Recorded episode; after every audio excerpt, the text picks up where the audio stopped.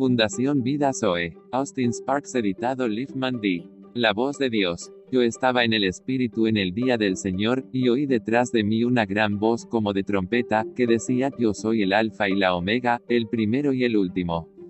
Escribe en un libro lo que ves, y envíalo a las siete iglesias que están en Asia, a Efeso, Esmirna, Pérgamo, Tiatira, Sardis, Filadelfia y la Odisea. Y me volví para ver la voz que hablaba conmigo, y vuelto, vi siete candeleros de oro. Apocalipsis 1 10 al 12. Las características de los últimos tiempos. Ahora tenemos ante nosotros presenta de manera notable las condiciones y los objetivos divinos en los tiempos del fin. Existen sorprendentes similitudes con ciertas cosas que se mencionan en los primeros capítulos de la revelación. Esto lo veremos a medida que avancemos. El valor principal está en su reducción de todo lo que es esencial para una aprehensión espiritual, y cuando tienes esto, tienes todo lo vital. Tomemos poco a poco. Lo primero. Y el ángel que habló conmigo. El paralelo de esto en la revelación es la frase repetida siete veces, nota 7 igual a perfección espiritual, integridad, lo que el Espíritu dice a las iglesias. El Señor tiene algo que decir al final. El libro de la revelación está lleno de voces. Comienza con, me di vuelta para ver la voz. Una extraña manera de poner las cosas. Alguna vez alguien vio una voz. Sin embargo, no hay error cometido. Una realidad vital está en este aparente error, como veremos. Hemos sabido mucho de este factor de la voz o una voz en la escritura.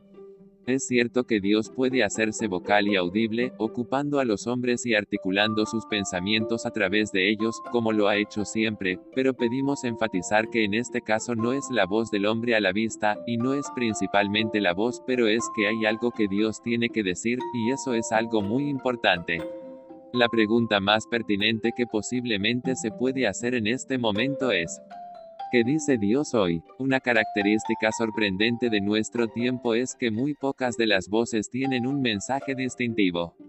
Hay una dolorosa falta de una clara palabra de autoridad para los tiempos, lamentablemente necesitamos al profeta con su, así dice el Señor, que ha recibido en una comisión nacida de una comunión peculiarmente con Dios. Porque es así, no puede ser que tantos de los que tienen este ministerio se hayan convertido en parte de un sistema. Un sistema que pone a los predicadores tanto sobre una base profesional cuyo efecto es hacer que la predicación sea una cuestión de demanda y oferta, de proveer para el orden y programa religioso establecido. No solo en el tema de la predicación, sino en toda la organización y actividad del cristianismo, tal como lo tenemos hoy en la forma sistematizada. No existe la libertad y el desapego para hablar solamente cuando, la carga de la palabra del Señor, está sobre el profeta, o cuando él podría decir, la mano del Señor estaba sobre mí. El orden actual requiere que un hombre hable de vez en cuando, por lo tanto, debe obtener algo, y esta necesidad significa que a Dios se le debe ofrecer nuestro programa y pedirle que lo cumpla, lo que no hará, o el predicador debe hacer algo para la ocasión que se repite constantemente. Este es un sistema pernicioso y abre la puerta a cualquier cantidad de intrusiones peligrosas y perniciosas de lo que es del hombre y no de Dios. El aspecto más serio de esta forma de cosas es que da como resultado voces, o una confusión de voces, pero no la voz específica con la expresión específica de Dios para el tiempo. El hombre puede ser un hombre piadoso y el mensaje puede ser la verdad, pero hay algo más que esto, es el mensaje que se relaciona con el propósito inmediato de Dios designado para este tiempo. Hay muchos hombres que están dando lo que saben y creen de la verdad, pero al mismo tiempo hay muchos de los hijos del Señor que tienen hambre que su voz llene la tierra con su gloria.